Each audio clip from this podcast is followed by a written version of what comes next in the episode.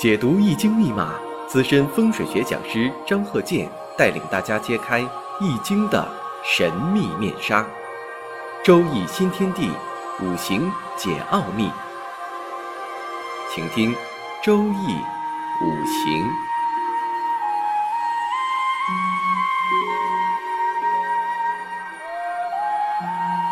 上山微电台荣誉出品。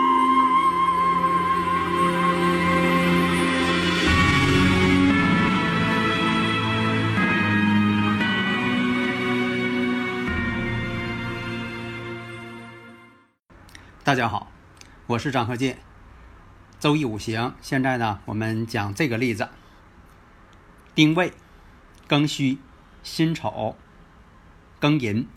首先看一下呀，你像这个地支当中，日主呢是丑土，月上呢是戌土，年上呢未土，属阳的嘛，丁未、未土，这个呢就形成了丑行戌，戌行未。这种相形关系，那么再看一下年上呢，透出来的是偏官，丁火嘛，丁火对他日主辛金就是偏官。这个五行呢是一位女士的。那么我们看呢，这个年上这个偏官，偏官星啊，在古人这个论述当中啊，你像官星啊、偏官星啊，对于男士来讲，它代表这个社会地位啊。就是你在社会上达到一个什么程度。另一个来讲呢，古人又论述女士，从女士来讲呢，这个官星啊代表丈夫，这么论述的。当然，现代社会呢，就说呃女士呢有官星呢也非常有能力，但是在封建社会呢，啊没有这个呃女人呢参加社会呀，呃这个工作这方面没有这种论述，所以呢这个也代表。啊，一个自己的另一半。那现在来讲吧，发现你像啊，女士呢有官星啊，有印星啊，确实挺有能力啊，工作上啊，事业上啊，都是非常有潜力的，非常有能力。那么从这个婚姻感情来说呢，那年上这个偏官星呢，就代表丈夫。关键你在什么场合，这个呢它有变化。这样说你在什么地方论述，这个意义不同。这个呢，就是生日五行的一个多变性，不同的场合代表的意义不同，不同的事件，同一种五行，不同的事件，它代表的意义也不相同。所以呢，从这方面来看呢，你看他们这个地支啊，就是一种相形关系。五行呢是没有这个水。那好，五行上来看，如果说与婚姻宫产生感应了，丑行戌，戌行未这种感应了。所以呢，很多朋友就说的，那这个大运和流年怎么看呢？那就是说大运跟流年呢，看是否跟你这个生日五行这八个字产生反应啊？道理不很简单吗？那现实当中逻辑性，以前我也讲过，我说这个生日五行它就像一部车，啊，你是一个是好车呀、普通车呀、货车呀、轿车呀、越野车呀，哎，你是哪一种车？那么呢，这个大运代表啥呀？代表着。你走的路，十年这一运，十年一运，啊，就说十里啊，十公里一段路，十公里一段路。然后呢，这个流年代表什么呢？代表这个站，你到哪一站了，或者是代表哪个地区？因为什么呢？你开车的目的是要到这个地区，而不是说你愿意在高速上逛，你得有个目的性啊啊！当然了，也有那种人哈，这个这个开车啊呃兜风。所以呢，你像这个每一站呐，是其实很重要的。你比如说，你开车到哪儿去了，是不是人问你啊？你到哪去了？呃，哪个风光比较好啊？它具体的是问这个站。呃，刚才那个五行啊，大家可以借这个时间呢，试着分析一下，看看我说一下啊。一个是甲申年怎么样？另一个呢，丙戌年怎么样？都发生什么事情了？你看我把这年给你点出来了。假如说我要不点出来，就让你看。啊，我连年都不说，就让你找，从那里边找，看你能找出来关键的年。因为什么呢？人这一生呢，就是有重要的，就是这年比较好，这一年比较不好。还有什么呢？叫平年。平年什么呢？没有什么大事情，所以在在论述的时候呢，往往这个平年呢会省略，因为它没有什么大事件。但是现在啊，参加社会劳动啊，其实每个人呢，每年呢都有一些事件只是说或多或少，或大或小。那么呢，这两个年呢，就是在大运当中呢是甲寅大运，都发生在甲寅大运。下面呢，借这个时间呢，也回答一下听友的问题。你像这个有的朋友问了，说这房屋啊，这个地运呐，呃，八运到九运呐，或者是七运呐，八运呐，现在是艮宫八运嘛，到九运呐，是你们沈阳的房子进入八运了，还是说的所有的地方到这个时间都进入八运了？当然了，全地球的建筑到这个时间都进入八运了。运势呢，一般来讲呢，按照立春，按照立春来划分，过了立春了，就是算那个新的一年。所以这个问题呀，这个我其实不需要再解答。那你说这个地运，只要是进入这个时间点了，全球都是这个地运了，就等于说什么呢？这个过节，您说就你们沈阳？呃，这个呃腊月三十儿，呃是除夕是节，呃过春节，其他地区算不？这是这样的啊。如果细分呢，那就按时间算，你必须得进入那个时间了。比如说，在咱们北京时间过了这个午夜十二点了啊，除夕过了午夜十二点了，那就是农历的新的一年初一开始。当然了，这个全球啊。这个时间呢，可能进入的这个时间有顺序，比如咱东方呢早一些，啊，西半球呢会晚，但是呢不会相差太多呀。你说都差一年了，你说你们这边已经进入这个八运了啊，好几年之后那边才进入八运，这不可能。那么还有这个听友朋友问说的，有的年没有立春是怎么回事？我在这里说啊，每一年都有立春，大自然它不会缺一个节气。也不因为有闰月呢，会多出一个节气。你说这一年是二十五个节气，没有二十四节气，都是二十四节气，这个是比较有规律的。因为以前我也讲过，我说这节气呀，它是跟着阳历走的，因为它是太阳历，节气变化跟太阳有关。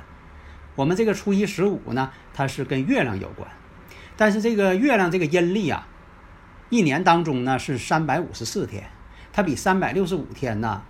它少少了十一天，那时间长了呢，这种相差就越来越多，怎么办呢？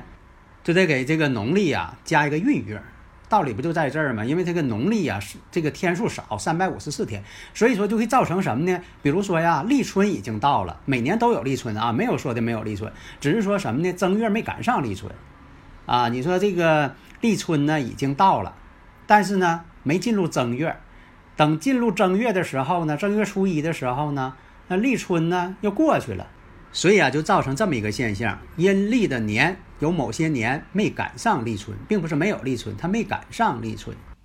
大家呢如果有理论问题呀，可以加我微信啊，幺三零幺九三七幺四三六啊，大家可以共同探讨。你看这些常识，是不是有的时候在学校没学过呀？有的人可能是挺大岁数的，他也不知道。下面呢，就是也举一个呃科学家的例子。虽然说的没有这个出生是几点，但是我们看啊，呃，我们看这个啊，呃，诺贝尔，诺贝尔呢是这个瑞典呢杰出的发明家。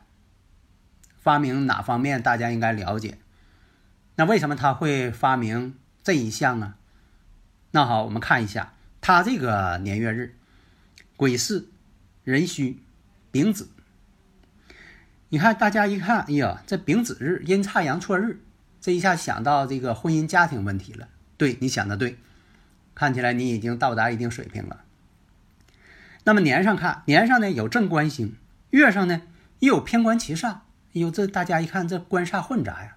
所以你看，有官星的人呐，官煞太多的人呐，都爱研究这方面的工作，也可能接近于这个武职。你看这个诺贝尔，如果大家知道他这个生平事迹，应该了解呀。你像这个诺贝尔奖金，那大家非常熟悉，凡是有这个成就的科学家获得诺贝尔奖金。所以啊，诺贝尔呢这一生当中啊，有二百五十五种这个专利发明。呃，那么呢，他把自己呀大部分遗产，总共是九百二十万美元。赠给了这个斯德哥尔摩学院，每年用提取的利息奖励有成就、有贡献、重大贡献的科学家，这就是诺贝尔奖金。那么呢，我们看一下他为什么有这么一个壮举呢？第一，他就想奖励科学家；另我们看啊，丙子日，丙子日阴差阳错日，那大家说他婚姻不好，诺贝尔啊一辈子没结婚，这个你就不用论了婚姻好不好。你看这个到达极限了，他一辈子没结婚。另一个，你看偏官、七煞、正官、官煞混杂，所以说他才研究。这方面一些发明，刚才我说了，是吧？你可以看他，呃，生平都研究什么。而且在甲子年的时候，他在搞科学实验，结果呢，这实验呢，把他这工厂啊，啊，都给崩飞了，把他弟弟呢，这一下给崩的，弟弟都去世了。那么大家说，那怎么回事啊？那你反过来你看看呢？官煞混杂，以前讲过嘛，官煞混杂不利兄弟嘛。官煞混杂克制兄弟嘛，官煞两头挂，或者是官煞混杂，你看我都讲过呀，在以前。所以诺贝尔啊，你看丙子日，他一辈子都没结婚，把他的这个一生啊都献给了科学事业了。正因为他没结婚，所以他没儿没女没亲人，兄弟也去世了，因为搞实验啊，也因为他，所以呢，他只能把自己的遗产捐献给了科学事业。诺贝尔呢去世，在这个丙申年，因为什么呢？你看这个年柱癸巳，属蛇的嘛，癸巳。那么丙申呢，跟这癸巳呢形成了一个天克地合，巳与申合嘛。然后呢，癸水克制丙火。讲到这里呀，大家可能又着急了，说你张教授刚才讲的例子怎么又不讲了呢？现在吧，我主要是看看大家呢，呃，借这个时间呢自己看一下。啊，锻炼一下。如果说你要是能看明白呢，当然更好。那下面呢，我就开始讲。你像这个刚才说了，丁未、庚戌、辛丑、庚寅。那么月上呢透着劫财，时上呢透着劫财。说无论呐是男性还是女性，你像说这个劫财太多的，这个都不是好情况。你像这个劫财多的人呢，性格倔强。那地支我们看呢，丑行戌戌行未，这一相刑呢，其实本质是什么呢？一个是相刑互相妨碍，另一个呢，就说这种相刑啊，土会变旺，都是土嘛，相刑嘛，各种土都到了嘛，所以这土呢比较旺一些。所以我们看呢，甲申年，甲申年呢是跟哪个宫产生反应了？对了，跟石柱嘛，子女宫嘛。你像这个子女宫呢是。庚寅，那甲申呢？甲木呢？跟庚金之间呢？庚金就是克甲木，然后呢，寅申相冲，所以有的时候这种相克相冲啊，呃，你像说这个有环境变化、有搬家的、买房子的、换工作的、换居住地点的，还有一种情况呢，就是生育。对了，生育，所以有的时候吧，这个天克地冲呢，它会表现好多种情况。这个呢，就得具体问题具体分析来确定。这个现实当中也会出现这种情况啊。你像说这个这个人呐，跟这个哪个车呀，你说碰上了，咱说的极端一点啊，你说碰上了，碰上你不能说的碰上了，肯定腿碰坏了，那可不一定，也可能他呃这个腿碰了，腰碰了，也可能说的胳膊碰了，身上被碰了，那这种情况多种多样。但是呢，你碰呢受伤。这个呢，你说的倒对，但是碰到什么地方了，那就千差万别。